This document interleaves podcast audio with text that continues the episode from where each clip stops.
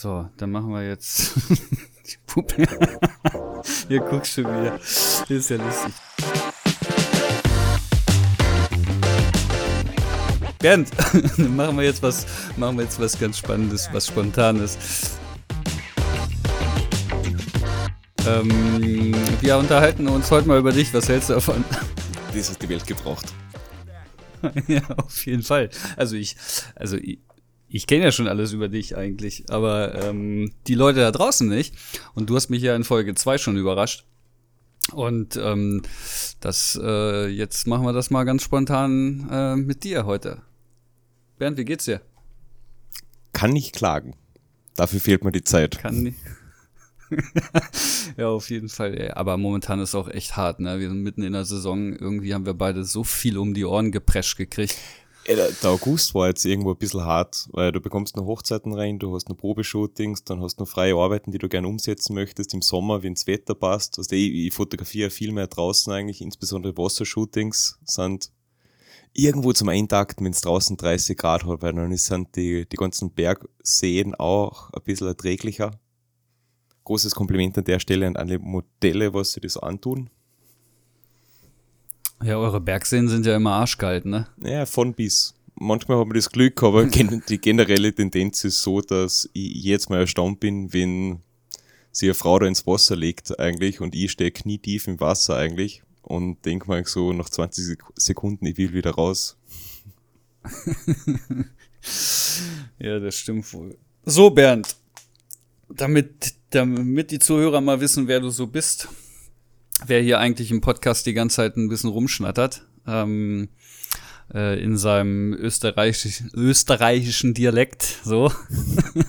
ähm, Bernd, wir haben ja so, so ein paar Fragen. Selbst ich habe noch ein paar Fragen an dich, äh, die ich dir dann zwischendurch auch nochmal stelle.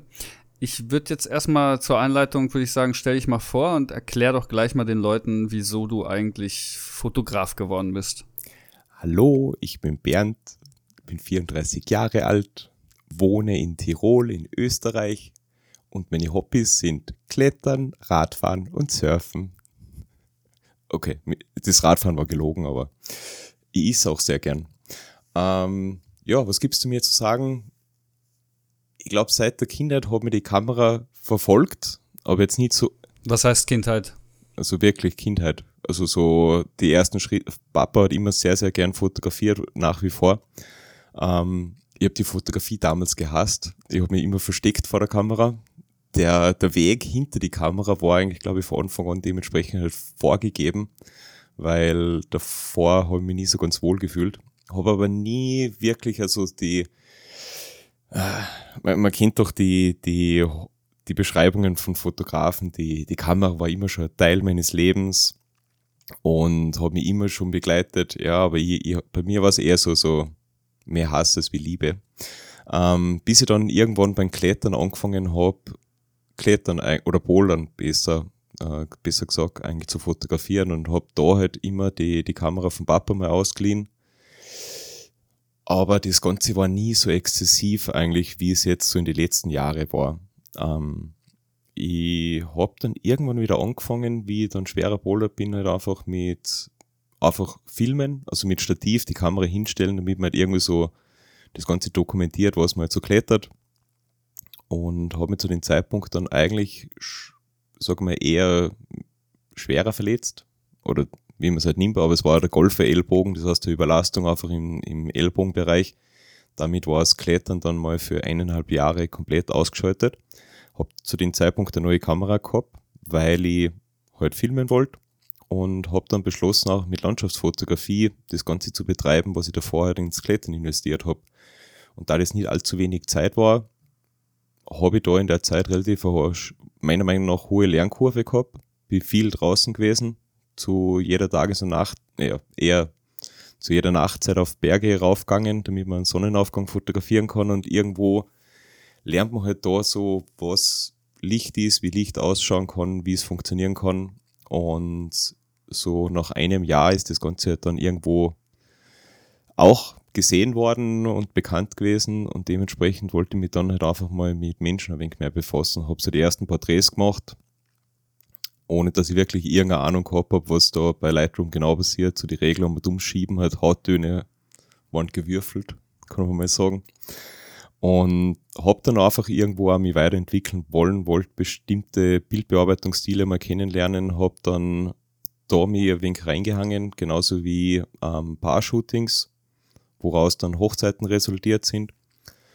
Ja, und habe dann bald einmal äh, Nebengewerbe angemeldet gehabt und das habe ich dann drei, drei, vier Jahre so laufen gehabt. Und irgendwann habe ich dann beschlossen, so, in meinem Leben muss sich ein bisschen was ändern und der Weg hin zur Fotografie, irgendwo so die, die Leidenschaft ausleben, die ich bis dahin einfach dann entwickelt habe, war dann halt auch so ein wesentlicher Punkt halt. Und seitdem bin ich halt, wie sagt man da, untriebig und motivierter als wie zuvor halt, aber man steckt halt irgendwie dann bei gewissen Sachen halt sehr, sehr tief drinnen in der ganzen Materie, dass man, dass man vielleicht einfach drei Themen gleichzeitig irgendwie versucht, sie zu verbessern, was natürlich immer so ein bisschen so ein Spagat ist. Also wenn man sich als Fotograf auf ein einziges Thema befassen wird, äh, beschränken wird, kann man sich da viel leichter, glaube ich, weiterentwickeln und ich versuche da Hochzeiten, Porträts, ähm, auch jetzt ein bisschen Produktfotografie, Immobilien, da versuche ich mich überall ein wenig weiterzuentwickeln, wobei manche Sachen natürlich halt eine Priorität haben und andere Sachen wie es sich halt ergibt dann. Also Hochzeiten und Porträts sind momentan wirklich so der, der Hauptbereich, würde ich mal sagen. Ja, sehr cool. Ähm, wir kennen uns ja nun auch schon ein bisschen. Mm, ich habe da mal gleich eine Frage zu. Und zwar meintest du, du bist natürlich dann übers Klettern und so in den Landschaften und so ähm, gewesen und hast dann auch mit Landschaften begonnen. Ähm, man kauft sich ja jetzt nicht eine Kamera und geht damit ähm, hoch in die Berge und fängt an zu knipsen. Also du hast dich wahrscheinlich damit auch ein bisschen auseinandergesetzt und mich würde jetzt mal interessieren, weil ich glaube, wir haben darüber noch nie geredet und wenn war es nur so ein bisschen beiläufig. Ähm, über was oder wie hast du die Fotografie gelernt? Also was waren so deine drei, drei, sag ich mal, Parts, wo du für dich gemerkt hast, so hier kann ich jetzt viel lernen oder hier ziehe ich jetzt meine, ähm, meinen Input raus? Ich habe damals, glaube ich, auf Instagram sieht, sieht man halt immer wieder halt so die, die klassischen Landschaftsfotografen, würde ich jetzt mal so sagen, von Instagram. Ähm, die haben einen Bearbeitungsstil gehabt und den versucht man irgendwie so umzusetzen. Man kauft sich dann so die, irgendwo die ersten Presets und merkt halt dann ganz, ganz schnell, es funktioniert irgendwie gar nichts, es schaut nicht gleich aus. Man, man merkt einfach nur, man kommt da nicht so hin und dann ist halt die logische Konsequenz draus, irgendwas mache ich anders. Und da habe ich ja irgendwann dann auch begonnen, zu gewissen Tageszeiten nur noch rauszugehen, wo ich mir gedacht habe, dass das ungefähr zu dem Zeitpunkt sein muss. Immer YouTube-Videos habe ich mir, glaube ich, auch ein bisschen angeschaut, wobei die jetzt selten von den Leuten sind, die, deren Stil ich damals so gefeiert habe. Und irgendwo hast du dann einmal ein Gefühl bekommen, wenn du auch mal öfter rausgegangen bist halt und genügend Schläge in die Magengrube bekommen hast, wo die Erwartungshaltung ist, wo das, wo die Realität umgeht, ähm, dass man was ändern muss halt. Und da ist halt die viele Gedanken machen, welcher Spot wird sie zu was eignen. Ähm, ich habe zu dem Zeitpunkt nicht wirklich viel Erfahrung in die Berge gehabt. Also zumindest jetzt, ich, ich habe jetzt nicht so viele Berge in der Gegend kennt, dass ich gewusst habe, ich gehe jetzt da hin zu der Tageszeit, sondern bin einfach mal auf alle Sachen, die irgendwo interessant gelungen haben, wo man, die mir Freunde vorgeschlagen haben oder so, wird überall rausgegangen. Von Kühen bis zu Bergspitzen habe ich versucht, alles zu fotografieren. Präferiert natürlich mit irgendeinem kleinen Teich davor. Ja, aber da, man, man sieht halt Sachen, man überlegt sich ein paar Sachen, wie kann man es umsetzen und da habe ich halt relativ schnell dann, sage ich mal, meine Zuneigung zu Sonnenauf- und Untergängen ähm, entdeckt, was halt sehr viel leichter macht, meiner Meinung nach, wenn man einen bestimmten Stil halt haben möchte. Und dann bin ich halt einfach da immer Berge rausgesucht oder vorschlagen lassen von Freunden und bin halt da raufgegangen, mitten, so öfters um Mitternacht oder um eins oder zwei Uhr in der Früh.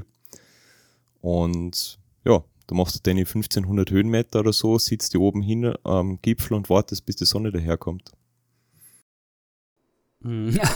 Das, ja, das klingt, also bei euch in den Bergen sowieso mega. Also das klingt auch mega cool.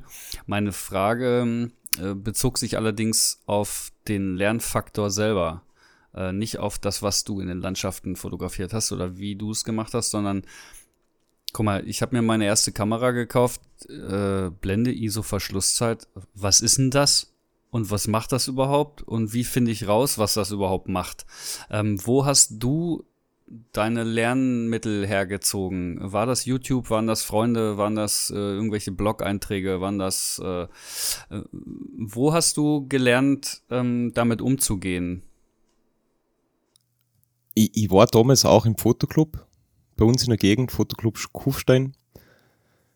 Da, man, man hat so ein bisschen so einen Austausch, aber es ist halt immer so die Frage, von wem willst du was lernen, weil jeder hat so seine unterschiedlichen sehr unterschiedliche Handschrift. Ob man jetzt offenblendig fotografiert, geschlossen fotografiert, ähm, da habe ich einfach, sage ich mal, viel experimentiert, was mir persönlich gefällt.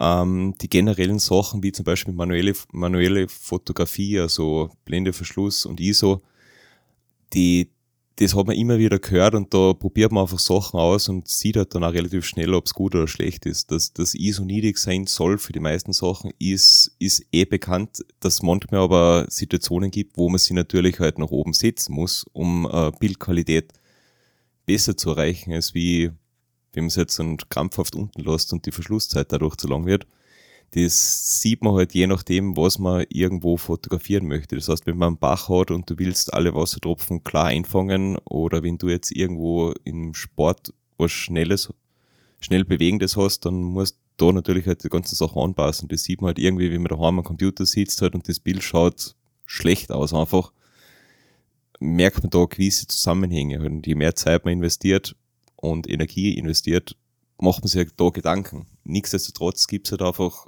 mit YouTube äh, eines von die besten Lernmittel, glaube ich, von unserer ganzen Generation jetzt, wo viele Fragen einfach schon im Detail abklärt werden oder, oder beantwortet werden, die man so persönlich hat. Und ich glaube, ähm, ein Teil davon, oder so, die Basics, waren einfach Trial and Error in Kombination mit YouTube. Und dann auch manchmal einfach so das Feedback, was man so bekommt, oder wenn man irgendein Bild postet auf, auf Instagram, wobei die meisten Leute, die kommentieren, schreiben dann, es ist eh schön und nett. Da lernt man ja nie sehr viel draus und manchmal erwischt man halt Leute, die irgendwo halt ihren, ihre konstruktive Kritik halt natürlich in einen Rahmen abgeben, der sehr förderlich ist und da, sagen wir, ist halt eine Mischung aus vielen Sachen. Also Theorie und so weiter kann man sie selbst beibringen oder erklären lassen in YouTube und dann halt der, der Austausch mit anderen Fotografen. Wobei da hat natürlich jeder so seine Präferenzen. Der eine will das Landschaftsbild halt komplett scharf haben, die, die anderen fotografieren offenblendig. Und dann haben wir auch die ersten Objektive gekauft, wie ich so ein bisschen so einen Kauffahren habe. Was, wie wirkt sie Offenblende einfach aus aufs, aufs gesamte Bild? Wie viel brauche ich? Wie viel, auf wie viel will ich eigentlich abblenden für andere Bildszenarien? Also da, da ist halt auch viel Versuchen gewesen weil wenn du eh jedes Wochenende eigentlich gefühlt nicht schlafen kannst und dann auf den Berg gehst, ähm, hast du auch viel Zeit zum Rumexperimentieren bei verschiedenen Lichtverhältnissen. Auf jeden Fall. Ähm, hast du dich auch viel mit anderen ausgetauscht anfangs oder war das wirklich so, war das so ein, so ein ähm, Einzelkämpfer? Ähm, System bei dir, dass du wirklich für dich selber alles gemacht hast und selber alles ausprobiert hast und selber geguckt hast oder hast du dich viel ausgetauscht und dir viel Informationen aus dem Internet geholt oder eher weniger? Ähm, der, der persönliche Austausch war meistens halt irgendwie, sage ich mal, oberflächlich. Das, das sind, das sind okay. viele Meinungen unterwegs immer, aber das sind, du, du kriegst ja selten irgendwas jetzt ein vor, vorgefertigt von, von Leuten, die, die viel Ahnung haben, außer du gehst aktiv in irgendwo in einer äh, Coaching oder sowas rein. Was ich zu dem Zeitpunkt einfach auch nicht gemacht habe, weil du, du hast halt ein normales Einkommen eigentlich ganz am Anfang. Ich habe äh, mit der Fotografie nichts verdient, war ein reines Hobby eigentlich. Und du investierst halt lieber halt in Technik, die du glaubst haben zu müssen, um, um irgendwas abzuliefern. Und der, der Austausch war halt dementsprechend, sage ich mal, mit einzelnen Leuten halt ein bisschen, ja, so Meinungsaustausch, aber das waren jetzt, ich sage mal, ich habe auch zu wenig gewusst, um explizit Fragen zu stellen. und habe mich dann nicht einfach mit mir selbst eigentlich äh, auf die Reise gemacht und geschaut, halt, was ich dann irgendwo hinterfragen kann. Ich bin meiner Meinung nach ein, ein recht analytischer Mensch oder zumindest so, so ein Kopfmensch halt einfach. Ich mache mir halt viele Gedanken über Sachen. Das hat mir halt einfach beim, sagen wir, Selbststudium sehr geholfen, weil ich halt lieber irgendwo was versuchen auf die Schnauze falle, bevor ich irgendwie warte, bis mir irgendjemand was erklärt halt dann. Weil in, in der Wartezeit kann man sich sehr, sehr viel selbst schon beibringen halt einfach. Und so wie du, wie du auch immer gern sagst, machen ist wie wollen nur einfach die bessere Variante davon. Ähm, jeden Fehler, den du machst, den verinnerlichst du viel mehr, wenn du gemacht hast, bevor da jemand in der Theorie das Ganze durchklärt und du in der Situation bist, wo du dann agieren musst. Ja, sehr cool. Also, schon ein bisschen anders, wie ich es gemacht habe. Also, ich war halt sehr viel auf YouTube unterwegs, ne? Also ich Corona-bedingt war ich natürlich auch zu Hause und ähm, durfte ja nicht arbeiten als Koch und hatte dadurch halt auch sehr viel Zeit und habe diese Zeit halt irgendwie auch immer in YouTube gesteckt. Und bei mir waren es halt so diese typischen, wahrscheinlich kennt's jeder Fotograf irgendwie. Ähm, das ist so Stefan Wiesner, Benjamin Jaworski, ähm, äh, ne, äh, Pavel Kaplun, so, das waren so die ersten drei, über die stolpert man automatisch, wenn man äh, mit einem gewissen System vielleicht auch funktion äh, ähm, ähm, fotografiert oder wenn man das halt irgendwie mal eingibt. Da stolpert man relativ schnell drüber und ähm, da muss ich sagen, da habe ich die Basics ganz ganz heftig studiert und auch ähm, mir echt reingepeitscht und musste auch Videos ähm, öfter gucken, weil ich dann auch mal wieder was vergessen hatte und so. Ähm, Finde ich aber spannend, dass du da schon eher so auch so. Ich glaube, du lernst auch sehr schnell. Ich glaube, du hörst dir auch einmal was an und merkst dir das. Ähm, den Eindruck machst du auf mich äh, auf jeden Fall schon die ganze Zeit. Ähm, ich brauche da manchmal wieder so einen, so einen kleinen Anstupser, dass ich mich wieder dran erinnere oder vieles ich habe so ein ich habe so ein komisches äh, so ein komisches Brain, weißt du, ich bin so alles was ich nicht für wichtig erachte, wird, wird gleich wieder rausgeschwappt und ich glaube bei bei, bei dir ist das irgendwie so ähm, ja, das behalte ich trotzdem mal im Backup. Wenn ich es mal brauche, kann ich auf den Ordner zugreifen. Und äh, bei mir ist das halt nicht. Ähm, das ist übrigens genau wie mit den Fotos, fällt mir gerade auf. Äh, wenn ich was nicht brauche, wird's gelöscht. ähm, äh, du, du hebst die Bilder dann ja auch auf. Es, es hat sich jetzt ähm, auch geändert. Also mittlerweile ist man ja, stimmt. wie manchmal Knopf vor System Overflow. Und ich, ich muss ja. auch irgendwo so schauen, was ist jetzt wichtig und das muss ich ja drin behalten. Aber das, das war früher ein wenig anders. Da ist ziemlich viel im, im Langspeicher drin gewesen. Jetzt verlasse ich mich mittlerweile viel mehr auf die Erfahrung, was ich halt einfach hab und, und versuche so durchzugehen, wobei mir immer wieder Sachen natürlich auch im Hinterkopf dann, dann rauskommen, halt auch bei der Bildbearbeitung, wie sie Sachen zusammenhängen und so weiter und verschiedene Situationen. Aber das, ja, ist, ist manchmal ein wenig komplex, wie man, wie man mit Sachen idealerweise umgeht und wie es jemandem gefällt. Mhm. So, Bernd, ich habe dann, du hast natürlich gerade mal so ein paar, ähm, dein Werdegang so ein bisschen erzählt, hast so ein bisschen erzählt, wie du dir das Fotografieren beigebracht hast und da fielen so ein paar Themen nebenbei und ich stelle jetzt einfach mal ein paar Fragen dazu, weil ich das sehr interessant finde. Ähm, und zwar, du hast das Thema ISO angesprochen. Mm, ich persönlich kann mal ganz kurz meine Meinung dazu sagen. Ähm, ich habe natürlich über die einschlägigen, äh, einschlägigen YouTube, äh, wie heißen sie, Producer, Creator, wie auch immer, ähm, habe ich natürlich gelernt, äh, nur ISO 100 ist gut und alles, was darüber hinausgeht, immer nur eine Notlösung. Hm. Ich finde das mittlerweile komplett falsch und ich frage mich, wieso Leute sowas immer erzählen. Ähm, aber heute geht's um dich und ich würde gerne wissen, wie du darüber denkst. Ist dir die ISO wichtig? Ist dir eine geringe ISO wichtig? Oder sagst du mittlerweile, na, ISO ist ein, ist, nutze ich als Werkzeug, wenn ich es brauche, nehme ich es und wenn ich es nicht brauche, brauche ich es nicht. Ähm, ist für mich aber zweitrangig. Wie, ist deine Meinung? Jetzt, jetzt werden wir vielleicht anfinden mit einigen Leuten da draußen.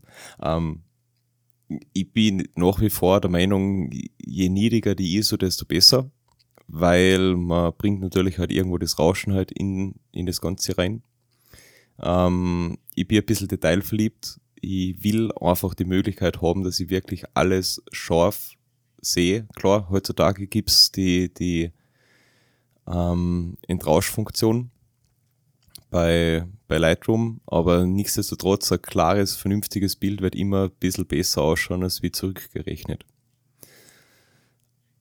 Nichtsdestotrotz gibt's Momente, da kannst du, egal was du jetzt möchtest, du musst halt die ISO raufhauen. Sobald du Blitzen anfängst in einem, in einem gewissen Raum, du, du musst die Einstellungen verstehen und du brauchst manchmal die ISO auch. Die kann in, beim Blitzen halt auch viel weniger auffallen, als wenn du jetzt, sage ich mal, nur mit Available Light äh, agierst. Da braucht man halt für gewisse Aufträge, sage ich mal, ähm, wie man die bestmögliche Qualität abliefern. Wenn du jetzt ein Immobilien fotografierst natürlich, aber das kannst du auch mit der Verschlusszeit regeln. Wenn du jetzt aber vor Ort auf einer Hochzeit bist, du bist manchmal in der Situation, da hast du gerade keinen Blitz parat und dann musst du halt mit ISO 4000 mal Fotos machen, damit die Leute halt irgendwo alle scharf abgebildet sind. Das sind so eine Situationen, also die, das Licht gibt das Ganze ja vor, also du musst das Werkzeug so verwenden, wie du es in dem Moment brauchst. Also die ISO da abzudrehen und dafür das Bild massiv unter zu belichten, davon hast eigentlich letzten Endes ja auch wieder nichts. Weil das schadet der Bildqualität wahrscheinlich doch ordentlich. Obwohl man jetzt mit Du musst es im Nachhinein wieder aufhellen in den verschiedenen Bildbearbeitungsprogrammen und ähm, ziehst du dadurch ja auch wieder raus. Genau, rein. also, also du, bei, der, bei, der, bei unserer Kamera ist ja aktuell ja so, dass du relativ viele Blenden eigentlich dann raufziehen kannst und es bleibt sie egal, äh, bleibt sie gleich, egal, ähm, ob du jetzt die ISO raufdrehst oder im Nachhinein das, das raufziehst, es, es soll ja technisch betrachtet, was ich gehört habe, ähm, ich habe selbst jetzt auch nicht ausprobiert, aber es kommt ja ungefähr aufs Gleiche dann hin. Du, tust, du, du schenkst da eigentlich nichts, bis auf das, dass die Farben vornherein eigentlich dann echt schlecht sind, wenn du das Bild massiv unterbelichtest kann ich die Kamera oder der Sensor dann auch nicht mehr so wiedergeben. Das heißt also, du musst ISO verwenden, damit das Bild halt trotzdem vernünftig beleuchtet ist, wie du es haben möchtest. Okay. Aber wie du gerade sagst, so ISO 4000 ähm, kommt bei dir halt auch schon mal vor. Ähm, natürlich äh, nicht gerne, mhm. ähm, ist ganz klar. Aber wenn es nicht anders geht, geht es nicht anders. Äh, lieber ein verrauschtes Bild ähm, als gar kein Bild. Ähm, ähm, finde ich gut. was ist so dein Max-ISO, wo du sagst so, ja, egal. Also wenn ich darüber muss, dann fotografiere, dann mache ich lieber gar kein Bild mehr.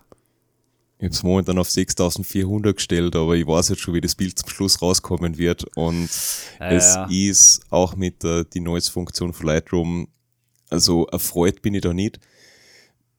Bei, sagen wir, 1200, 1600, sowas in der Richtung, sehe es jetzt dann irgendwo halt nur als minimal ein.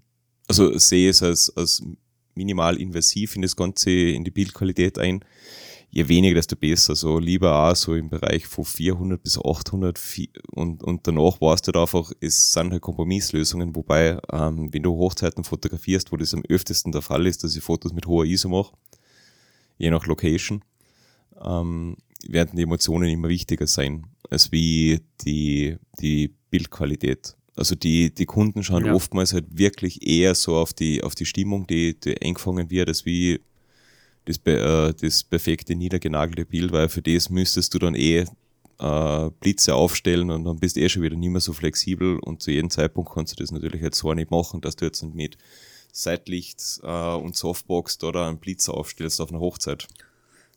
Also. Ja, da hast du vollkommen recht und ich finde äh, auch, ähm, Emotionen gehen immer vor. Ähm, ich persönlich rede auch so mit meinen äh, Brautpaaren drüber. Hm, dass in, in gewissen Lichtsituationen die Bilder vielleicht auch ähm, rauschen könnten, also dass da so ein Korn, so ein Grissel drin ist, sage ich denen immer. Ähm, und Emotionen gehen aber immer vor. Also das sehe ich auch so. Finde ich sehr cool. Ähm, eine kurze Abschlussfrage zur ISO. Ähm, Hat es schon mal so einen richtig geilen ISO-Fail? Dass ich, dass ich persönlich mit zu hoher ISO geschossen habe oder so, wo es nicht erforderlich war? Ja, äh, genau Ja, vielleicht ganz am Anfang von der Hochzeitsfotografie, wenn man jetzt so nie so ganz bewusst drauf schaut. Ähm, es passiert mir manchmal jetzt nur bei der, äh, bei der Hochzeitsfotografie, wenn, wenn sich Lichtsituationen rapide ändern. Aber es ist jetzt nicht so, dass, dass irgendwas jemals komplett verloren gewesen wäre halt. Manchmal bin ich draufgekommen, dass ich irgendwas mit ISO 2000 fotografiert habe und hätte halt ein bisschen runtergehen können. Aber nichts in, in wichtige Situationen bis jetzt gewesen. Weil du kannst ja nebenbei, du vergleichst, also ich vergleiche bei der Fotografie vor Ort, wenn ich jetzt auf einer Hochzeit zum Beispiel bin, ähm, gefühlt zehnmal die Stunde oder so, ob das eh alles passt soweit. Also ich mache mir da ständig eigentlich Gedanken. Ich fühle mich da nie ganz wohl damit und bin immer am Prüfen, ob eh alles passt eigentlich so, ob die Akkustände passen, ob die, ob die Werte auf der Kamera aus, Belichtungsdreieck Sinn macht. Einfach nur, weil, weil manchmal agiert man halt einfach, sag mal, aus einem Effekt heraus oder so und wenn man irgendwo am falschen Rad mal dreht oder sowas, dass man da keine 500 Bilder ja. mit der falschen Einstellung macht. Fünf, fünf nee, Bilder ist ja äh, egal ja, also ich hatte das auch schon. Ich habe mal irgendwie, ähm, ich habe mal irgendwie, ähm, das Gute ist, dass man Rauschen ja äh, tagsüber nicht so wahrnimmt. Ja, also ähm, äh, bei Bilder am Tag fällt Rauschen, sagen wir mal so ISO 2000 siehst du ja kaum so. Ähm, abends so in dunkleren Bereichen oder überhaupt so in Schattenbereichen, in Schwarzbereichen, da fällt Rauschen ganz schnell auf. Ähm, ich hatte das halt auch schon so, du bist in der Kirche, musst da irgendwie ISO 2000 äh, eingestellt bei irgendwie einer äh, 125. oder so, ja. Also schon recht dunkel. Ähm, dann kommst du raus, dann kommst du raus und ähm, ähm, drehst schnell irgendwie an einer ähm, an der Belichtungszeit, ja, äh, an der Verschlusszeit und äh, ziehst die schnell hoch, so bist auf ein Achttausendstel, hast aber noch die ISO 2000 drinne und ähm, machst dann deine Bilder und dann denke ich mir so hinterher, so, warum habe ich denn das jetzt gemacht? Also warum gehen ich, also ich hätte ja irgendwie bei einer 500 und ISO 100 fotografieren können, aber ähm, letzten, äh, es ist ja nicht so, dass die Bilder dadurch verhunzt werden, aber manchmal denke ich mir so hinterher so, was hast du da denn gemacht? Ja, es musste schnell gehen und äh, dann passiert sowas. Ähm. Aber Gott sei Dank äh, verkraften die Kameras ja heutzutage auch gut die so. Ja, und, und, so. und übrigens ist mal, als, wenn du den Ablauf kennst bei Hochzeiten zum Beispiel, ähm, du weißt ja, wann die Momente kommen, da, da schaue ich normalerweise auch immer noch mein, mein komplettes Display durch, ob das alles jetzt so passt, wie ich es haben möchte du gehst ja, gehst ja selten komplett unvorbereitet rein. Wenn du jetzt irgendwo rausgehst, natürlich, dann die Aufbruchstimmung ist in der Kirche oder so, dann, dann weißt du auch ungefähr, was schon kommt. Und wenn es mal ein bisschen passiert, wie du naja. sagst, ähm, es dauert ja normalerweise vielleicht drei Bilder oder so und dann fällt dir eh schon wieder was auf. Aber alles, was naja. jetzt nicht komplett spontan ist, ähm, da gehen wir ja eh vorbereitet rein. Ja gut, aber hm, ich hatte das schon, die kommen aus der Kirche raus. Ähm, ich musste mich beeilen. Ähm, ähm, draußen standen sie schon Spalier und das Brautpaar hat auch nicht irgendwie groß gezögert oder gewartet noch. Die kamen direkt raus und ich habe durchgeschossen. Und ähm, da kannst du nicht nach den ersten vier Metern dann nochmal gucken, ob da irgendwie alles passt, weil äh, die, die laufen weiter. Also dann musst du das Ding halt durchziehen. Und das meine ich, das sind manchmal so Situationen, mh, hm, ja, oder du fotografierst gerade ein cooles Set. Ähm, ähm, irgendwie ist aber gerade wenig Sonne, es ist ziemlich bewölkt. Und du musst, sag ich mal, vielleicht die ISO ein bisschen hochziehen. Und bis, was weiß ich, auf ISO 800 oder so. Und jetzt ist die Wolke plötzlich weg, Sonne kommt wieder raus. Dann ist für mich immer der, der erste Griff gleich an die Verschlusszeit. Ja, Verschlusszeit gleich wieder hoch äh, und dann mache ich noch drei, vier Bilder und dann denke ich so, äh, nee, warte mal, ich kann ja erstmal mache ich die ISO runter, also erstmal ISO wieder runter. Und äh, manchmal, wenn es natürlich echt schnell gehen muss, ähm, ähm, kann ich natürlich auch so mal für jeden empfehlen, in, in solchen Situationen die ISO-Automatik zu nutzen. Ja, also dafür ist sie gemacht äh, in der Kamera. Ähm, stell die ISO-Automatik ein mit einem Grenzwert, den du haben willst. Ähm, viele kann man auch koppeln, jetzt gerade bei den Sonys auch mit der Verschlusszeit, dass du halt sagen kannst, so ich will mindestens eine 250. Verschlusszeit und ähm, erst dann schaltest du automatisch die ISO wieder rein. ähm, Finde ich gerade für Anfänger auch sehr gut. Ich selber mache das auf Hochzeiten regelmäßig ähm, Gerade wenn ich ähm, erwarte, dass jetzt viele Lichtsituationssprünge kommen, Schatten, Sonne, ähm, dies, das. Ähm, du kannst manchmal gar nicht so schnell manuell reagieren. Äh, dann verpasst du vielleicht wichtige Momente, wie zum Beispiel aus der Kirche rauskommen und durchs Spalier laufen. Du hast da keine Zeit, um da noch schnell die ganzen Korrekturen an der Kamera zu machen. Aber ja, ich, ich tendiere auch, dass ich die Verschlusszeit runterdrehe, bevor ich mal auf, auf ISO schaue. Weil ja, das ist, glaube ich, ein, ein Angewohnheitsding, ja, ne? Fix. Mhm. Bernd, ich habe da gleich noch eine Frage, weil du hast in der Landschaftsfotografie auch gerade über Blende gesprochen. Ähm, machst du da eigentlich? Guckst du dir gerade Verträge an oder was? Nein, ich, habe eine Frage von einer Braut gestern bekommen und das will ich mir kümmern. Entschuldigung, ich bin wieder voll bei dir. nur, du, alles gut, ich höre dich nur die ganze Zeit blättern. Oh, dann, ähm, tut mir leid, tut mir leid. ja, als, Sel als ähm, Selbstständiger, du, du hast nie wirklich Zeit. Nee, nee, das stimmt schon. Du nutzt, du, du nutzt jede äh, Pause oder jede Möglichkeit, die du da kriegst, um irgendwas noch zu schaffen. Ähm, du hast in der Landschaftsfotografie gerade erwähnt, Blende, ähm, geschlossene Blende, Tiefen, Schärfe, Schärfentiefe, wie auch immer, steinigt mich. Ich äh, mal ganz kurz dazu gesagt, ist mir scheißegal, wie das heißt. Jeder weiß, was gemeint ist, who cares, so weiter geht's. Ähm, Offenblende, geschlossene Blende. Bernd, ich weiß, dass du Offenblende liebst. Mhm. Warum? Weil ich es kann. Weil es nee, objektiv kann, sagen wir so. Na, also ich, ich, habe ja. früher mehr gemacht als wie jetzt. Äh, gewisse, gewisse Lichteffekte kommt mir vor, bekommst du halt einfach ein bisschen mehr bei Offenblende. Da ich, wenn ich jetzt aber Landschaften fotografieren würde, würde ich glaube ich auch viel mehr dazu tendieren, Stativ und geschlossene Blende zu verwenden. Es kommt aber je, je nachdem auf den Bildstil drauf an. Also wenn ich jetzt irgendwo in, in die Berge unterwegs bin und ich kann da einfach, da habe ich ein Porträtshooting gehabt und ich habe das landschaftlich ganz gut gefunden, habe ich einfach ein paar Sachen offenblendig fotografiert. Es, ich erwische mich aber selbst dabei immer wieder, dass mir dann irgendwo so stört, dass jetzt gewisse Sachen zu unscharf sind. Also von daher, ja, da habe ich jetzt keine so eine generelle Tendenz, aber ich, ich beginne immer mehr die Blende zu schließen und zwar ordentlich zu schließen, wenn ich irgendwo Fotos mhm. mache. Also ich ähm, hatte das anfangs auch, ne? Alle Objektive mussten so lichtstark sein, wie ich es mir halt leisten konnte, sag ich mal. So, also ich hatte irgendwie die ganze Range von 1,8er Objektiven. Bei APS-C damals war es die ganze Sigma-Reihe von mit 1,4er, ähm, die übrigens mega nice ist, die ganze Serie. Ähm, ich habe dann aber irgendwann gemerkt, dass, oder ich habe des Öfteren festgestellt in meinen Bildern hinterher, dass ähm, ja, ein, ein Auge scharf, das andere nicht. Mm, Nasenspitze unscharf, Auge aber scharf, Augenbraue ist schon wieder unscharf und mich hat das irgendwie voll genervt. Und dadurch, dass ich natürlich auch so ein bisschen meinen Fokus in der Fotografie verändert habe, ähm, indem ich halt viel Fashion mache und da natürlich auch viel Abbildungsleistung brauche im Sinne von Schärfe und ähm, halt auch in die Tiefe rein. Ähm, habe ich das sowieso schon, schon echt länger gemacht und für mich ist Offenblende und Blende allgemein, äh, also, also allgemein die Offenblende ist für mich einfach völlig ähm, zweitrangig. Also da mache ich mir als allerletztes einen Kopf drum, ob ich jetzt ein 1,4er Objektiv brauche, ein 1,2er oder ein 1,8er. Ähm, fand das mal irgendwann so lustig. Ich ähm, habe mal ein Video von dem Felix Rachor sehen, der, äh, wenn er von einer Offenblende spricht, äh, Blende 4 meint, ja. Also das ist für den eine Offenblende. Mhm. Ist Offenblende ein Stilmittel für dich? Ja. Wobei, Gut, wobei dann, ich. Dann erklär mir das mal, weil ich finde, es ist kein Stilmittel.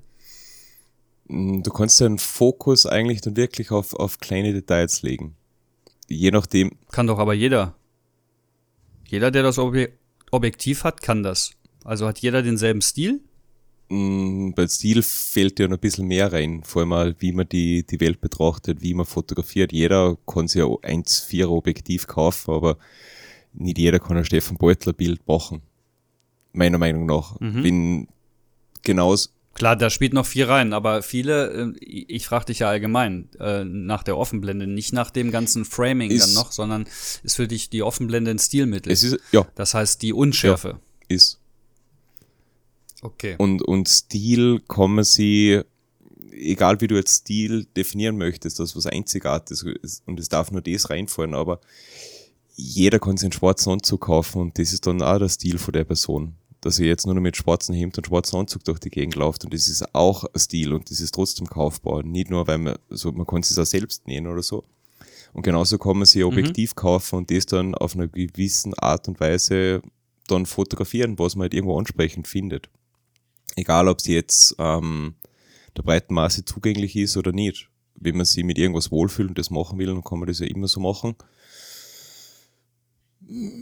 Ob's, ob's jetzt, ähm, es ist vielleicht nicht so ein, ein Stilmittel von der Kategorie her, wie es zum Beispiel sagen wir, die, die Nachbearbeitung wäre und man mag immer irgendwie so grüne Hauttöne oder so irgendwas. Es gibt, es gibt halt stärkere Stilmittel und schwächere mit, mit denen, was du auf dem, mit der Abbildungsleistung, die du halt hervorholst aus, aus einem jeweiligen Bild heraus, gibst du halt einfach den ganzen sehr, sehr viel schon vor. Oder wenn wir jetzt noch bei Porträts bleiben und ich mache Close-Ups mit, mit einer, sagen wir, Offenblende bis, also 1, 2 bis 2 oder sowas in der Richtung, äh, habe ich früher halt gefeiert halt einfach, weil ich Unschärfe mögen habe. Jetzt, ich, ich habe ein Bild gemacht und da, da hasse ich mich eigentlich dafür, dass ich da Blende, glaube ich, glaub, Blende 2 verwendet habe. Es war aber relativ dunkel und ähm, hm, ich wollte halt irgendwo mit, mit ISO-Werte auch nicht über 400 raufgehen. Und, und jetzt habe ich das Bild halt relativ offenblendig gemacht, habe mir sogar ausdruckt und, und eigentlich stört es mir wenig, dass die Nasenspitzen halt auch nicht scharf ist. Ja. Ähm, äh, ich habe dich diese Frage gerade mit Absicht gefragt und habe hab die nochmal mit Absicht nochmal ähm, ähm, kurz e-, energischer gestellt mit dem äh, Satz, ähm, ja, auf dem Blende, wenn das kann dann ja jeder. Ähm, ich rede natürlich oder habe damit gemeint, dass ähm, stelle eine Person vor einem Hintergrund, der sage ich mal 100 Meter weg ist und fotografiere ähm, offenblendig Mhm. Dann hast du halt im Hintergrund den ganzen, der ganze Hintergrund ist halt unscharf und die Person vorne ist scharf und viele empfinden das halt schon als Stil. Ähm, Professioneller Look. Ja, ich finde, also ich finde halt, das ist kein Stil. Das ist die technische Vorgabe des, des Objektivs und du hast da erstmal gar nichts dran gewirkt. Also, ähm, ähm, wenn du diesen unscharfen Hintergrund liebst, ja, aber ist es wirklich ein Bildstil? Ich glaube nämlich, dass ein Bildstil sich anders definiert und Offenblende kann damit reinspielen und das wollte ich eigentlich nur von dir hören, wie du das siehst. Hm, das fand ich ganz cool. Ähm, die Offenblende ist ähm, oft als Stilmittel kann man sie einsetzen, damit man gewisse Bereiche im Hintergrund, sage ich mal, ja auch irgendwie spannender gestalten kann und vielleicht auch nicht sofort auf Anhieb erkennt.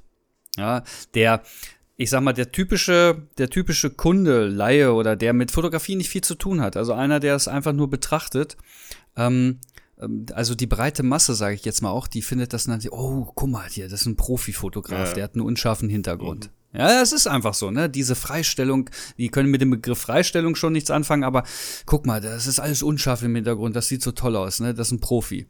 Ähm, nee, ist er nicht. Der hat halt nur ein Objektiv, was das kann. Ähm, letzten Endes, klar, spielt da noch ein bisschen auch der Abstand zum Hintergrund eine Rolle und so. Du kannst auch einen komplett unscharfen Hintergrund bei Blende 16 haben.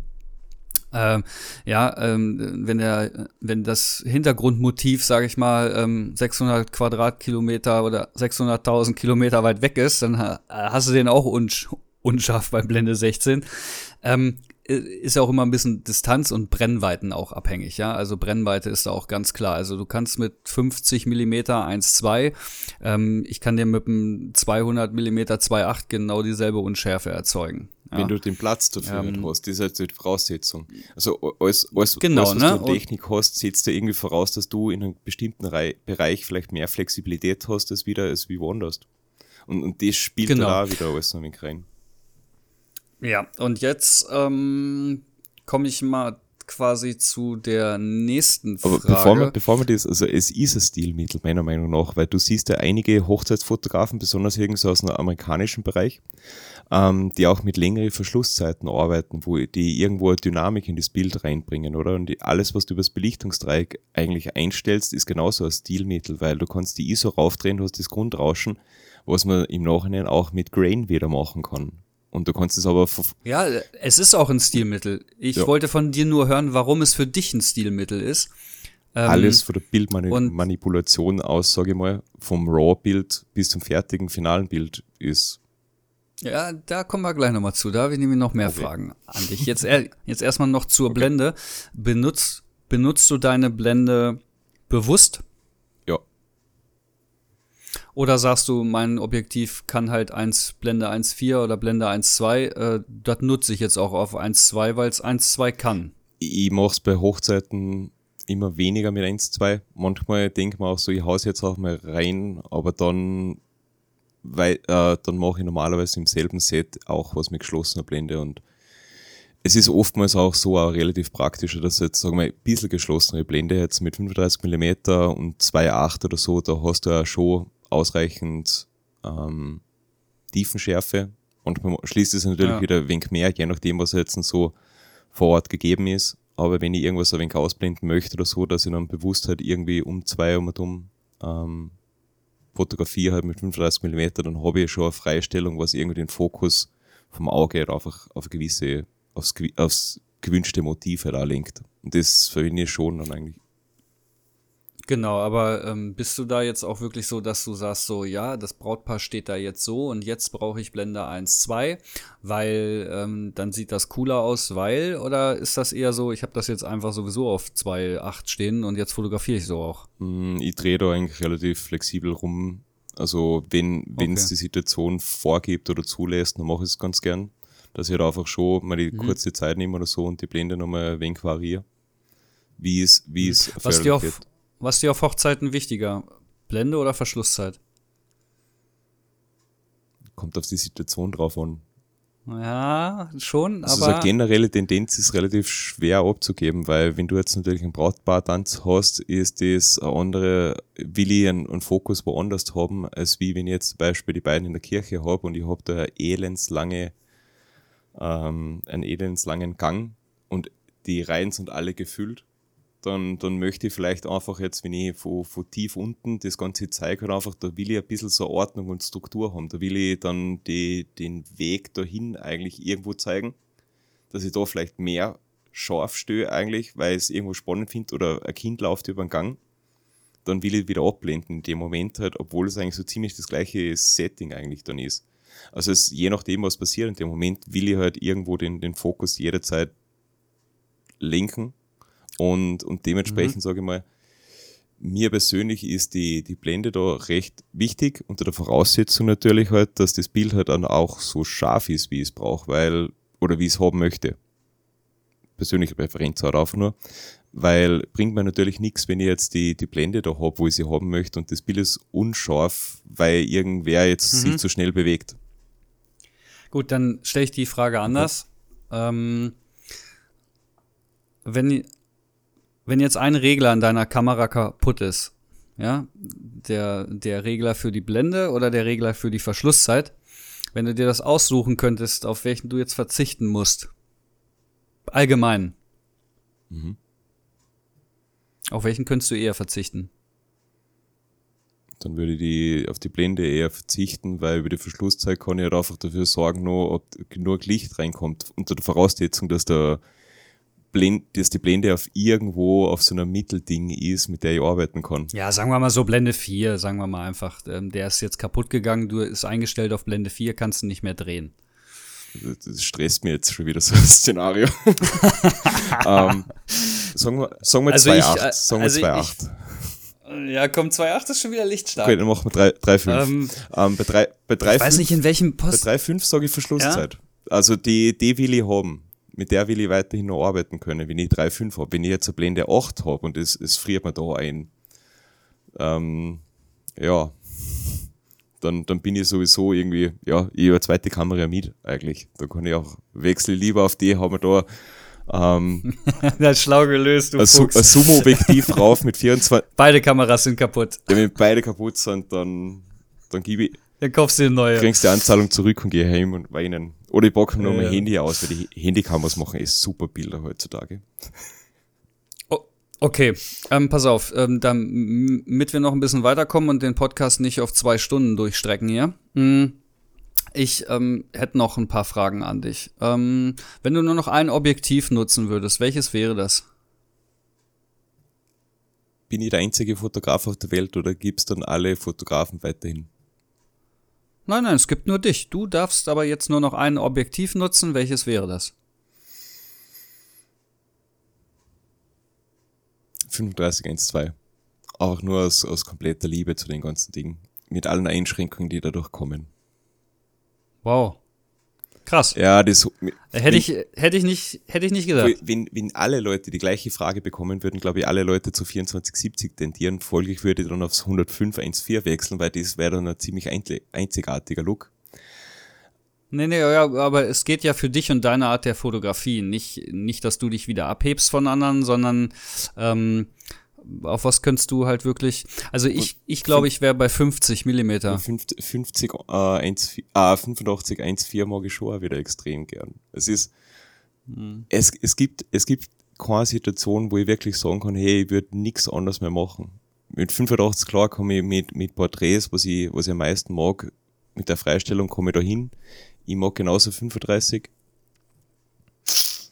Ja, also ja, also wenn ich eine Festbrennweite nehmen müsste, wäre ich echt bei 50 Millimeter, weil das ist so, boah, da kannst du so viel mitmachen. Da, da, ähm, da bist du nicht so eingeschränkt, finde ich. Ähm, ich liebe auch den 50 Millimeter Look, also das wäre so meine, ja. Ähm, so, pass auf, weiter geht's. Welches System neben Sony würdest du dir zulegen? Hm, gar nicht so als Wechsel vielleicht, kannst du auch als Wechsel beantworten. Also was wäre neben Sony noch ein System, wo du sagst, das könnte ich mir noch vorstellen.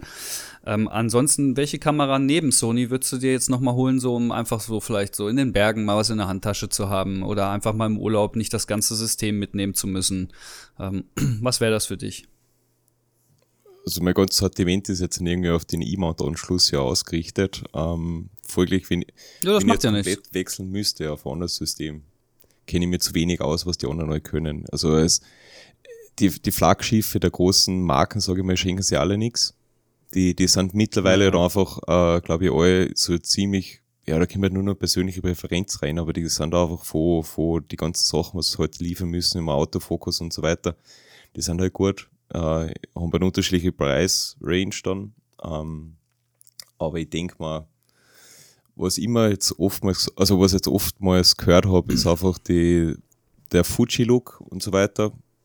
Obwohl, ich, obwohl ich keine Ahnung habe, wie groß die Dinge sind. Also ich, ich, will jetzt irgendwie gar nicht wechseln, weil ich habe ein System, was für mich funktioniert. Ich habe jetzt alles und ich habe mir jetzt dann nie mehr am Markt so wirklich ähm, angeschaut, was jetzt die Einzelnen können, was, was sagen wir, die Konkurrenz so macht.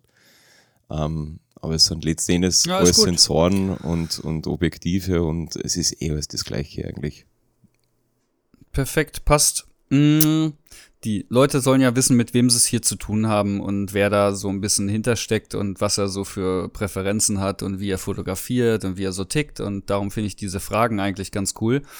Mm, ich habe, ähm, wir hatten das Thema ISO, wir hatten das Thema Offenblende, wir hatten äh, das Thema Bildrauschen ähm, beziehungsweise ja mehr das Rauschen, das Rauschen durch ISO. Ähm, Thema Bildrauschen, Bildbearbeitung würde ich sagen, machen wir noch mal ein eigenes Thema zu.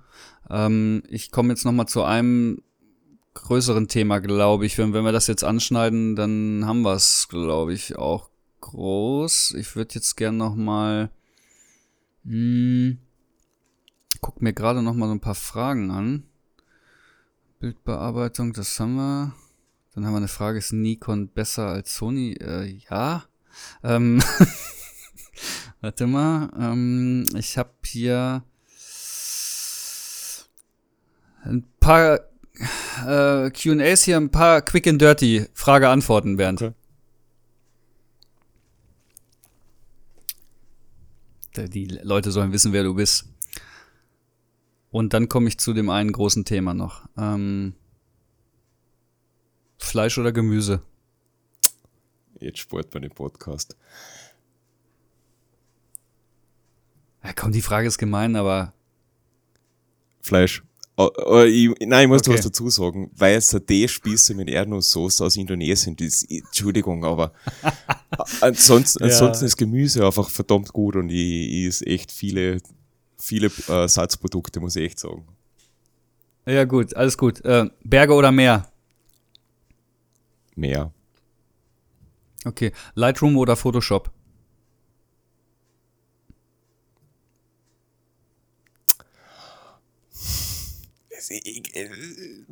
Komm, ist eine ganz einfache Frage. Lightroom oder Photoshop? Lightroom mit einem weinenden Auge. Okay, Sonnenauf oder Sonnenuntergang? Aufgang. Warum Aufgang? Wenn du am Berg bist, Interessiert mich wenn jetzt du gerade. beim, am Berg bist mit Sonnenuntergang, äh, musst du im Dunkeln die runterschlagen. Wenn du am Sonnenaufgang oben bist, fängt der Tag an mit einem extrem geilen Licht und das ist kühler und, und neutraler als wie der Sonnenuntergang. Und das den ganzen Tag vor dir. Das heißt, wenn du dann daheim bist, dann kannst du mit dem Tag noch was machen. Und hast irgendwie ein geiles Gefühl, dass du jetzt schon was im Kasten hast, wobei dann sieht sie ja eher eine Bildbearbeitung und will wissen, was rauskommen ist. und, und da passiert den Tag auch nicht mehr viel. No. Ähm, wieso, wieso machst du mit mir diesen Podcast? weil du untriebig bist und irgendwo habe ich so das Gefühl, ich muss sehen, wohin die Reise geht. Deswegen machst du mit mir den Podcast. Bist ein sympathischer Kerl und seit wir beide, ich muss wirklich sagen, also vor Paris hat das Ganze ja schon irgendwo ein bisschen angefangen, aber seit Paris Ja, schon hast du, du hast jetzt mal halt einfach Ambitionen, die ich halt sonst irgendwo nie gesehen habe. Also ich, ich kenne wenig Leute, die, die so viel Herzblut in das Ganze reinstecken und, und sie selbst irgendwo auch so kritisch betrachten, wie mich selbst auch immer hinterfrage. Und wie du die Idee gehabt hast, also wir, wir wollten ja mal live gehen eigentlich und aus der Idee heraus, weil wir halt einfach, weil die Leute dann sie irgendwo das Zeug halt anschauen oder anhören können, was wir von uns geben. Danke für, euer, für eure Geduld soweit mal. Wir sind jetzt da in der bald zweistelligen Folgenbereich, dass, das, dass sich das Ja. Leute immer noch anhören. Also danke. Es freut uns sehr. Ähm, keine Ahnung, wo es hinführt, was ihr für Nutzen draus zieht, aber wenn ihr dann draus zieht, dann freut es uns, weil das war unter anderem einer von den Gedanken, warum wir das Ganze machen. Genau. Aber dir geht's schon auch in dem Podcast schon auch darum, Selbstdarstellung. um einfach auch mal Haupt, Selbstdarstellung. Ja, also Selbstdarstellung. ja, es, kli- ja, aber ich, du, ich finde das nicht schlimm. Nee, ich finde das überhaupt nicht schlimm, weil letzten Endes tun wir das beide schon deswegen. Und ich finde, das sollte man auch nicht negativ auslegen, weil eine Selbstdarstellung ähm, äh, klingt ja immer erstmal negativ, ähm, aber einfach sagen wir, nennen wir es mal anders, eine, ähm, eine eine Einsicht in dich geben lassen. Diese ja? Also ähm, so, und das finde ich halt schon cool. Ähm, klar, du verkaufst dich hier selbst, du bist du und ähm, das ist ja eine Art Selbstdarstellung. Ähm, klingt immer ein bisschen negativ. Ähm, ich finde es nicht. Also ich finde schon, deswegen machen wir beide diesen Podcast, damit Leute, ähm, ähm, Kunden, Modelle, andere Fotografen, wie auch immer, einfach auch mal ähm, hinter die Bilder gucken können und einfach auch mal verstehen, warum tun wir Dinge so, warum sind wir so und warum sehen unsere Bilder so aus, wie sie sind. Und ähm, ich finde das cool. Ähm, so, jetzt komme ich zu einer letzten großen Frage. Ähm, ich habe mich da zufällig mit dem Stefan Mark drüber unterhalten. Über dich. Äh, Scheint ein interessantes Ha. Thema zu sein. Nee, das war nur ein ganz kurzes Thema. Mm, Und er sagte eigentlich das, was ich auch schon mal gesagt habe. Mm, Oder was mir aufgefallen ist, sagen wir es so. Also das heißt jetzt nicht, dass das, was wir gesagt haben, richtig ist. Ähm, es geht, er hat halt unabhängig von dem, was ich zu dir mal gesagt hatte, zu mir dasselbe gesagt. Und ähm, worauf ich ihm gesagt habe, ja, ich habe dem Bernd das auch schon mal gesagt. Mm. Du hast dich ja in deiner Art der Fotografie sehr, sehr verändert. Ja, ähm, das kann, der eine sieht das jetzt positiv, der andere sieht das vielleicht negativ. Ähm, du hast deine Fotografie verändert. Das heißt ja nicht, dass das auch jedem potenziell, der dir vorher schon gefolgt ist, sage ich mal, und deine Bilder von vorher kannte, dass dem das jetzt unbedingt besser gefällt oder auch nicht. Ja, du machst sehr sehr, sehr viel mehr Schwarz-Weiß. Also das hat sich ja echt äh, sehr viel gedreht. Ähm, Alleine da könnte man jetzt schon meinen, ähm, dass einige sagen, ja, Schwarz-Weiß mag ich aber nicht, das, was er vorher gemacht hat, fand ich besser. Ja, ähm, darum geht's aber nicht. Es geht darum, Mm, dein Bildstil, ne? Den. Wo entsteht der? Wie entsteht der? Ich muss dazu jetzt sagen, du kannst dich dazu gleich vielleicht ähm, äußern oder das Ganze vielleicht auflösen, erklären, wie auch immer.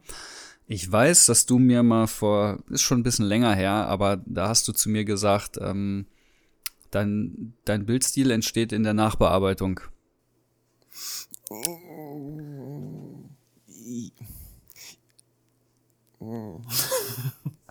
es ist, ja, so jetzt. Der, der, der Ausgangsstoff ist immer das Bild. So wie man das Bild macht, wie man die Situation sieht, was man in dem Moment eigentlich irgendwo wahrnimmt. Äh, manchmal ist da Planung drin, manchmal ist da viel mehr, ähm, wie heißt das Wort jetzt? Improvisation dabei.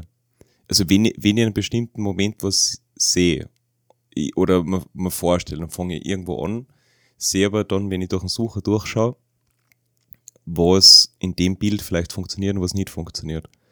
Und manchmal, wenn ich das Foto halt mache, habe ich schon ein gewisses Bild im Kopf, wie es zum Schluss ausschaut. Auch wenn, wenn da eine Nachbearbeitung reinfließt. Oftmals, oftmals habe ich, ja, je nachdem, wie man Bildstil definiert, wenn man sich das Gesamtwerk so seit einem Jahr ungefähr anschaut, hat man natürlich einen, einen, einen Shift im Bildstil, der halt nicht nur durch Schwarz-Weiß geprägt ist, sondern irgendwo halt auch ein Schritt, den ich halt gegangen bin, wo ich mir auch gedacht habe, hey, wenn du, und, und vielleicht habe ich das eh noch nie so im Podcast gesagt, wenn man eh schon verschrien ist, also, also wenn, wenn man jetzt und Frauen mit Rollkragenpullover fotografiert, absolut alles jugendfrei, bedeckt, vernünftig, anständig, äh, in, in keine schrägen Posen und wenn man da schon als Busenfotograf bezeichnet wird, dann fahre ich natürlich halt den Wagen, den Wagen an die, die Wand halt auf und sage, hey, wenn, wenn ich jetzt schon nichts mehr zum Verlieren habe, wenn alles nur noch brav ist, warum dann nicht irgendwas machen, was vielleicht mehr Tiefgang hat, als wir den, den Instagram-Feed von anderen Leuten zu bespaßen, wo man das macht, von dem man glaubt, dass die Community das gut findet. Schwarz-Weiß ist nicht so beliebt da draußen. Und deswegen, da habe ich einfach, ich habe auch ein Bild gehabt, was, was sag mal, viral gegangen ist, wo ich einfach noch gemerkt habe, es gibt mir persönlich wenig, wenn, wenn vielen Leuten irgendwas gefällt und seitdem habe ich einfach einige Bilder geschossen, die für mich zu dem Zeitpunkt einfach aus, aufgrund von mein, meiner, meiner Situation heraus für mich mehr Tiefgang gehabt haben, als wie es irgendjemandem anderen gefallen hätte. Und die Bilder habe ich trotzdem mehr gefeiert und, und das hat mir irgendwo auch die Selbstsicherheit gegeben, einfach, dass ich das weiterhin mache, was mir gar gefällt und mittlerweile, ja, sammeln sie halt, sagen wir, mehr Leute, was halt eher niemand den Vorblock von mir suchen und, und eine bestimmte Art von Fotografie, sondern ich, ich fotografiere das so, wie ich es halt in dem Moment halt sehe, manchmal improvisiere und dann so durchmarschiere. Aber es ist halt einfach die, die Gefühlslage, sage ich mal, oder die, die aktuelle Situation spielt da immer ziemlich mit rein, wie man überhaupt mhm. fotografiert, was man, der, genauso halt die, das Modell von dir. Also ich, ich habe da immer das, mir ist wichtig, dass man da viel Vertrauen in die gegenseitige Arbeit hat. Und nur dann komme ich auch zu den Bildern hin mit der Bildsprache, die ich irgendwo halt auch sehen möchte, oder? Und die, die Art und Weise, wie ich halt einen Menschen vielleicht in dem Moment auch darstellen möchte. Ähm, könntest du hm, das meine ich ja auch mit, du hast ja du hast ja deinen dein Bildstil auch verändert und ich persönlich äh, finde ihn viel, viel stärker ähm, äh, wie früher, ja, oder als früher. Wie und als. Ich kriege hier zu Hause immer Ärger, wenn ich das falsch sage, ne? Also, hier Kritik, ihr könnt mich gerne wieder anschreiben, oder Bernd? Äh, äh, könnt ihr mich hoch, könnt ihr mich korrigieren.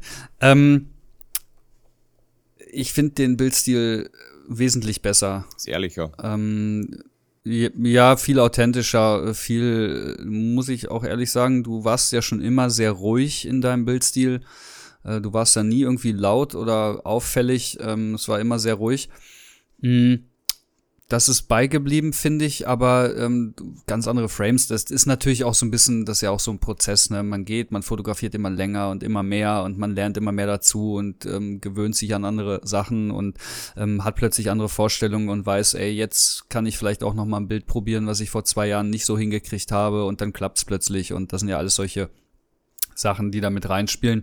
Trotzdem merkt man halt, ähm, ähm, dass du da echt einen Schritt gemacht hast und ähm, einen echten weiteren Schritt jetzt auch nochmal gemacht hast, ähm, was ich so mitgekriegt habe, was jetzt auch dein Mindset so ein bisschen verändert hat ähm, durch das Treffen mit Matthias und ähm, Pixlab, Michael. Hm. Wenn man sich da dann so mal anhört, so wie fotografieren die und so, und dann denkt man halt auch so, wow, so hätte ich überhaupt nicht gedacht und nicht erwartet, dass da so viel hinterhängt. Und ich glaube, da wird auch noch viel mehr kommen bei dir ähm, und noch ganz andere, ähm, ganz andere Sachen. Ähm, dein Bildstil ist jetzt ja nicht mein Bildstil. Hm, trotzdem finde ich das cool, was du machst. Ähm, wir arbeiten halt unterschiedlich. Wir haben auch einen komplett anderen Look und äh, fotografieren auch ähm, gänzlich andere Sachen. Ja, äh, zwischendurch tob ich mich auch nochmal oder gehe mal irgendwie schon nochmal auf dieses Available Light Portrait Session ein. Du hast jetzt äh, gestern, glaube ich, war es erst oder vorgestern ähm, so ein kleines Fashion Set Outdoor gepostet. So, also wir sind ja schon beide auch so, so das mixt sich ganz gut. Ich glaube, deswegen ähm, ergänzt sich das auch immer relativ gut. Ähm, wir können natürlich auch beide äh, mit Kritik umgehen. Ähm, mich würde nur interessieren, du hast halt, wie gesagt, ähm, vor einiger Zeit mal gesagt, dass dein Bildstil, das Photoshop beziehungsweise deine Bildbearbeitung ein wesentlicher Bestandteil deines Bildstils ist. Hm. Bildwirkung. Das verstehe ich. Ja, ja, das, du hast da zu dem Zeitpunkt gesagt Stil, weil das ist das ist schon, äh, du willst, dass das alles clean ist, dass dieses, die Hautretusche passt, dies, das, jenes.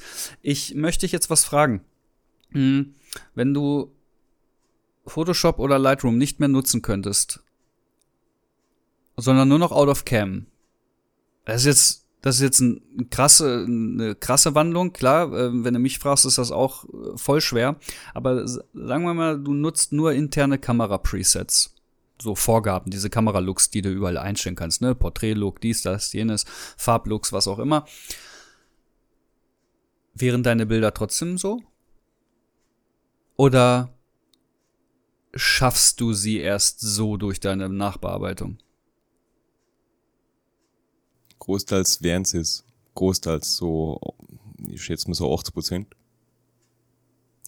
Ja, finde ich gut.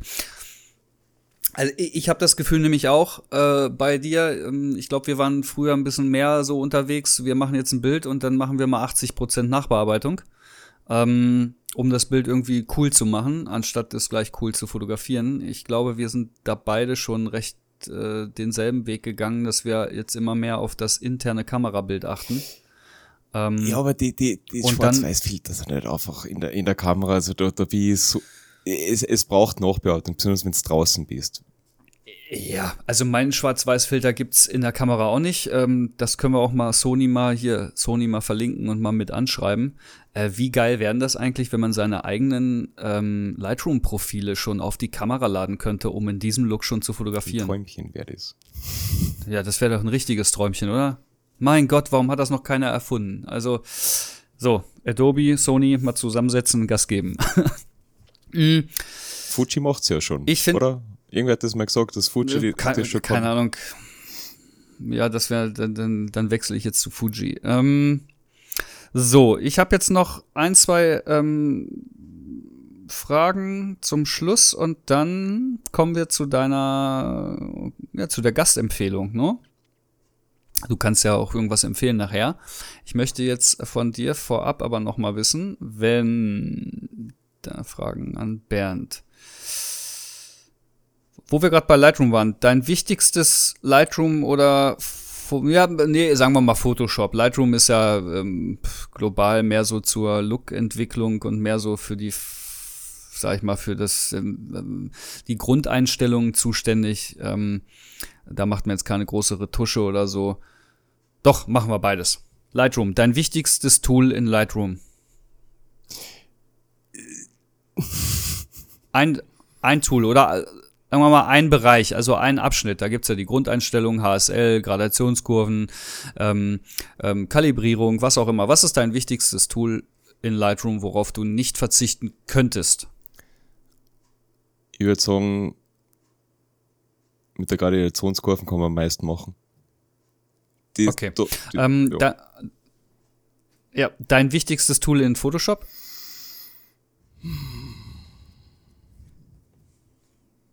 Sind auch wieder die Kurven, weil bei Dodge und Burn und Schwarz-Weiß kannst du verdammt viel machen. Ja, würde ich, würd ich sagen, äh, Die Kurven? Ja, über Dodge, Dodge und Burn, wenn ich nur noch, wenn ich jetzt nur, nur noch Schwarz-Weiß machen würde eigentlich, dann kannst du mit denen auch die ganzen Kontraste einfach viel präziser geben, sage ich mal. Deswegen, deswegen mag ich mhm. auch die, die Frage nach Lightroom oder Photoshop nicht wirklich, weil beides ist, sage ich mal, unersetzlich für meinen Workflow. Für deinen Workflow, okay. Aber Thema Workflow machen wir nochmal ein Aber Gradationskurven oder finde ich, finde ich verdammt wichtig eigentlich und mit denen kannst du global auch sehr, sehr viel machen.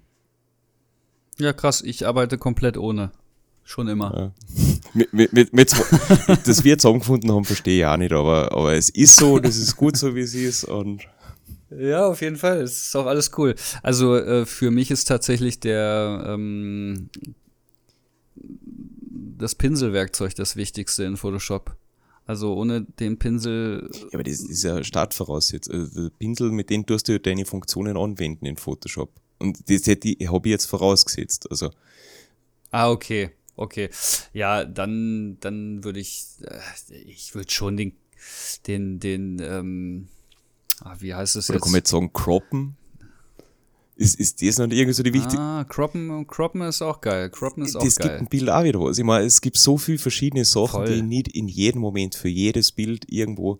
Ich meine, du kannst nur noch einen einzigen Bildstil machen und dann hast du die Funktion. Aber alles andere braucht immer ein Netzwerk aus verschiedenen Sachen. Ja, aber guck mal, es geht ja, es geht ja wirklich um, um das wichtigste Tool. Also wenn du jetzt wirklich, wenn du mal so zurückdenkst, so, ähm, wenn du anfängst, so das Bild zu machen, du kannst in der Kamera schon richtig croppen. Ja, du musst es nicht hinterher machen. Also das wäre für mich jetzt nicht das wichtigste Tool. So, dann müsste ich halt wirklich wissen, ich will das Bild jetzt so haben und dann muss ich es halt so fotografieren. Ja, ich kann aber anschließend auf Gradationskurven zum Beispiel nicht in der Kamera. Also das, ich kann darauf vielleicht nicht verzichten, weil ich Lichter wieder rausziehen muss oder Schatten aufhellen will oder so. Das ist, ähm, darauf kann man nicht verzichten. Auf den Crop schon. Ja, vor allem, der Crop kann sich genauso ändern, wie die Tagesverfassung ist. Wenn du das Bild an einem anderen Tag bearbeitest, meiner Meinung nach fließt in die Bildbearbeitung irgendwo immer der, der eigene emotionale Zugang mit rein. Wenn du, wenn ich, wenn ich einen leichten, angenehmen Tag gehabt habe oder sowas und ich habe Zeit, dass ich mir jetzt vier Stunden so ein Bild dazu sitze, werde ich das anders bearbeiten, als wenn ich irgendwo jetzt mit in der Hochzeitssaison unterwegs bin und irgendwo doch so, so einen Druck im Hinterkopf habe. Irgendwo vielleicht auch irgendwas für den Tag mit reinspielt, dass du bei deinem neuen Auto einen Parkschaden hast, dann, dann wirst du halt, sage ich mal, ein bisschen radikal in das Ganze reingehen und die, die Bildsprache wird andere sein, meiner Meinung nach. Weil, ob man es jetzt bewusst oder unbewusst hat, ich glaube, wir, wir werden alle von unseren Emotionen irgendwo gesteuert und ich glaube, ein Teil davon wird man immer in die Bilder sehen, für, für mich betrachtet, weil ich halt ungefähr so funktioniere. Andere, andere Menschen sind dann wieder nüchterner zu dem ganzen Thema und während das, mh, hm, wie sagt man da, schmerzfrei herunterarbeiten. Okay. Durcharbeiten. Mm. Bernd, ich denke, wir haben von dir richtig viel erfahren heute, äh, wie du dazu gekommen bist, über welche Wege, dass du Hochzeiten fotografierst und so erklärt sich, denke ich mal, auch schon durch die ganzen Folgen davor, ähm, wie du darüber denkst. Hm. Letzten Endes kann man über sich und seine Person wahrscheinlich noch fünf Stunden weiterreden, ähm, weil man selber vielleicht auch noch so viel zu erzählen hat. Ich kenne das aus meinem Podcast halt auch. Du hast mich damit auch so ein bisschen überrumpelt. Ähm, jetzt so im Nachhinein denke ich so, ja, aber ich hätte das ja auch noch sagen können und das mhm. noch und dies hätte ich noch machen können. Es ist immer so, aber ähm, lass uns Podcast machen. Wir machen in einem Jahr oder zum Ende des Jahres machen wir beide nochmal einen Podcast von uns beiden, wo wir nochmal Revue passieren lassen, was hat sich bei uns verändert, weil wie, wie haben sich vielleicht auch Gedanken verändert oder die Sicht auf gewisse Dinge. Das finde ich ganz interessant. Oder wir machen das so zum Jahresstart. Ähm, Ziele und Verbesserungen und Veränderungen finde ich ganz nice. Ich würde jetzt nämlich den Podcast hier quasi einmal damit beenden, dass du jetzt quasi, ähm, ich such's gerade, was wir hier aufgeschrieben haben. Genau, Tipp oder Empfehlung ähm, von dir.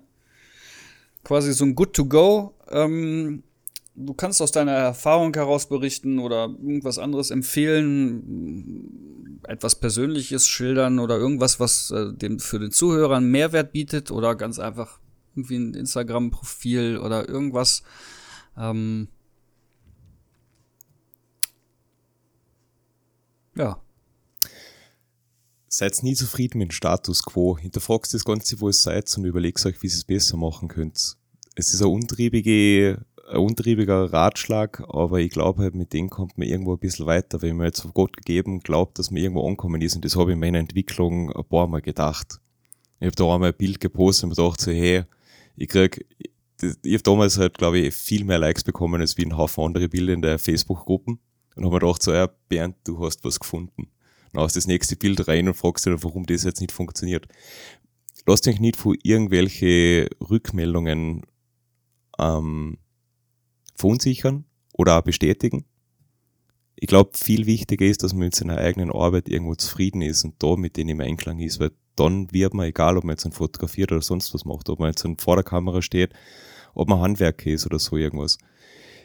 Egal was man macht, ich glaube, du sollst das Ganze mit einer Leidenschaft machen, die irgendwo entwickeln wollen in eine gewisse Richtung hin, wo du glaubst, dass du selber vielleicht irgendwo noch mehr Mehrwert schaffst für dich selbst und in weiterer Folge dann vielleicht irgendwo halt noch und auch mit den, mit den Stellenwert, den du vielleicht für dich selbst generiert hast, vielleicht andere Leute auch unterstützen kannst.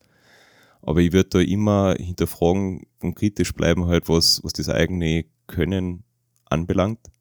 Weil auslernen wird man nie. Und du entwickelst dich halt schneller, wenn du halt einfach viele Sachen hinterfragst. Meiner Meinung nach. Das hast du aber sehr schön gesagt. Sehr schöne Empfehlung, finde ich richtig cool. Mhm. Ähm, ich habe gerade gesehen. Ähm, ich, ich wollte schon Pod also einen Instagram-Kanal vorschlagen, das habe ich mir vor ein paar Wochen schon mal überlegt. Ja, pass auf, wir machen jetzt noch zwei Sachen. Ich finde die Empfehlung von dir an, an die Leute draußen, finde ich jetzt schon mal richtig nice. Ähm, ähm, unterschreibe ich so 100 Prozent gibt es auch nichts zu ergänzen oder jetzt zu verbessern. Meiner Seite auch. Ich sehe das ganz genauso. Hast du richtig cool gemacht, finde ich. Ähm, ich hätte es äh, nicht so gut sagen können, wahrscheinlich, weil ich so ein, äh, so ein, so ein Vogel bist. Äh, Sprachkau ja, weil ich so ein Sprachkauderwelsch immer habe. Ähm, ich würde dich aber gerne noch mal fragen, die Frage hast du dir mal für unsere Gäste ausgedacht, und zwar dieses, was fehlt dir für die Zukunft? Hm. Ähm, Du kannst dir das jetzt selbst auslegen, ob dir irgendetwas fehlt oder ob dir äh, irgendwas für den Weg fehlt. Äh, das, ähm, oder irgendeine Persönlichkeit oder irgendwas an deiner Persönlichkeit. Kannst du dir jetzt aussuchen? Was fehlt dir für die Zukunft?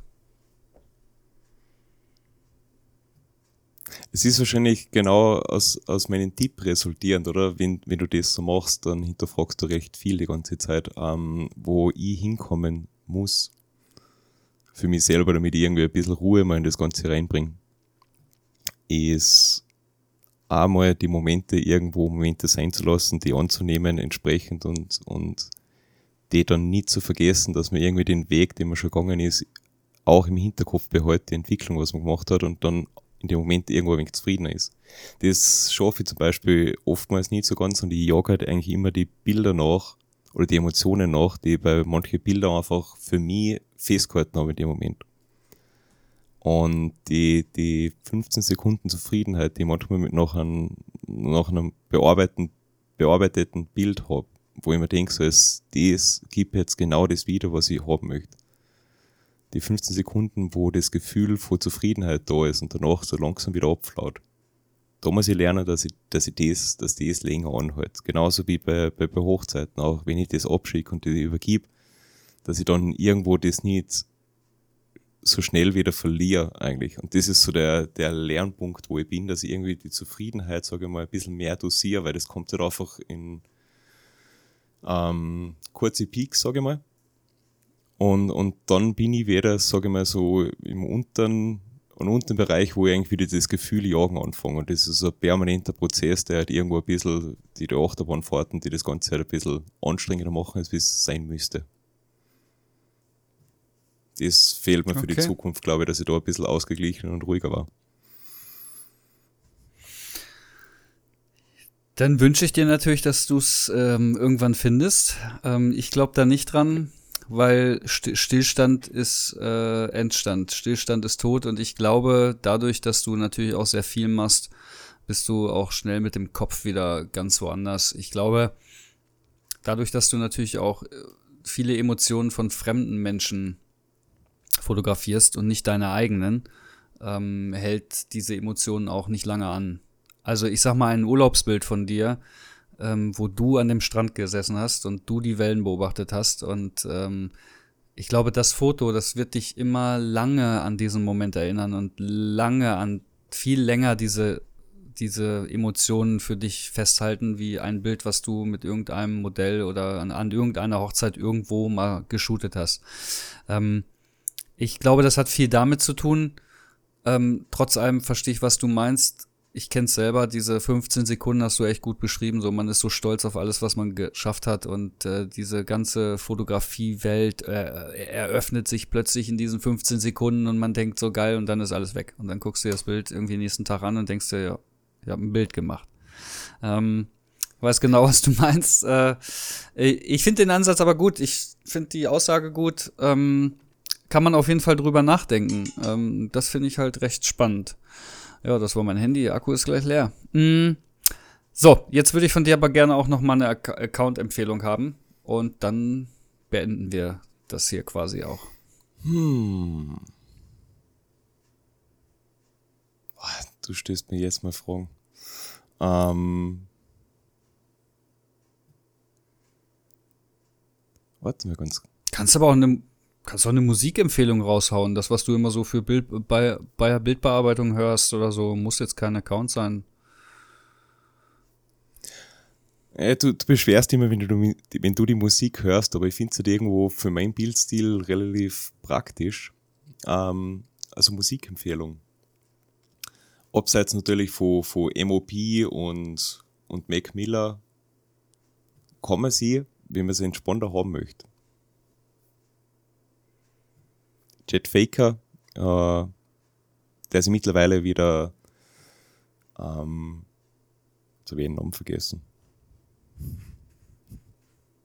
Naja, wenn man, wenn man mal nach Jet Faker sucht, der ist damals ein australischer Musiker, der ist wenig bekannt worden, der, begle der begleitet mich, sage ich mal jetzt, seit, ich glaube, zehn, über zehn Jahren, sowas in der Richtung. Okay. Der macht ziemlich gute Sachen und mittlerweile Nick Murphy heißt der jetzt, genau und macht halt manchmal ein wenig abstrusere Sachen. Aber ich finde es halt auch für, für viele Bildstimmungen finde ich es einfach angenehm. Kann man sich mal anhören. Kenne ich tatsächlich selber nicht, höre ich mir mal an. So, dann würde ich sagen, wir haben über dich sehr aufgeklärt. Ich werde jetzt noch mal sagen, dass wenn ihr Bernd vielleicht noch nicht kennt oder ähm, auch seine Homepage noch nicht kennt, ähm, schaut da mal drauf, ist auch über Instagram verlinkt. Ähm, und wenn ihr mehr über den Busenfotograf aus Tirol erfahren wollt, dann äh, guckt man nach ähm, Bernd Linke Fotografie oder ähm, Lina Kotek auf ähm, Instagram.